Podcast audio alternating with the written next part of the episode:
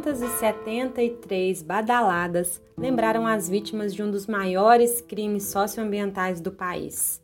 Os sinos da Igreja Matriz de Córrego do Feijão, distrito de Brumadinho, tocaram exatamente ao meio-dia e 28 minutos. Momento exato do rompimento da barragem da Vale, que entrou em colapso no dia 25 de janeiro de 2019. O rompimento da estrutura devastou comunidades, destruiu famílias, contaminou o rio Paraopeba e deixou milhares de atingidos ao longo de toda a bacia do Paraopeba. Em silêncio, os atingidos se emocionaram ao reviver a tragédia. Carmen Sandra Barbosa de Paula, moradora do Córrego do Feijão, perdeu seis membros da família, entre sobrinhos e primos, e também a sua mãe, que, de tristeza, faleceu seis meses após o crime. A família de Carmen é uma das poucas que resiste e continua morando na comunidade. Segundo ela, hoje mais de 70% dos moradores do córrego do Feijão já se mudaram de lá. A nossa vida virou de cabeça para baixo. Nós não dormimos desde o dia 25 de janeiro de 2019. Nós não dormimos. As nossas orações é para que os onze outros sejam encontrados, para que as famílias consigam ter paz. A nossa oração é essa. E a nossa vontade é que haja justiça. Porque dinheiro, gente, quem é bom, o bom mineiro trabalha.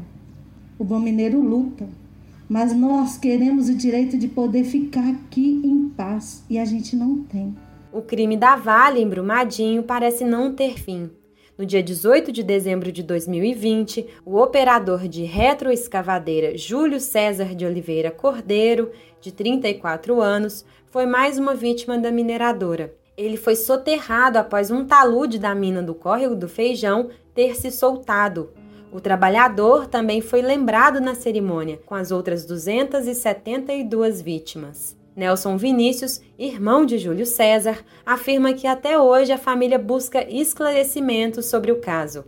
Na sua opinião, a morte do irmão é a perpetuação do crime do dia 25 de janeiro de 2019. Até então, até o dia de hoje, a gente não teve uma informação vindo do Ministério Público, vindo da Polícia Civil, das empresas que estão tá envolvidas no caso, a Vale Verde e a dona do empreendimento que é a Vale, a gente não tem nenhuma informação. O, o contato que a gente tem é de colegas dele, que trabalhou com ele. Então eles passaram para a gente nomes né, de encarregado, o local que ele estava trabalhando. Mas da empresa em si a gente não teve informação. A gente, num primeiro momento, a gente recebeu o apoio da Vale Verde, mas no dia depois que meu irmão foi sepultado, a Vale Verde não fez questão nenhuma de procurar a gente para poder saber se a gente precisa de um apoio psicológico. Meus pais são idosos. Até hoje meu pai liga para o meu irmão acorda de madrugada e liga pro meu irmão, porque ele tá em choque ainda. Então, assim, a Vale do Rio Doce ainda é uma empresa muito covarde, né? Era uma empresa muito covarde. Ela tira um trabalhador de dentro da sua casa, entrega ele dentro de um caixão, e para ela é uma matrícula a menos, e ela continua explorando.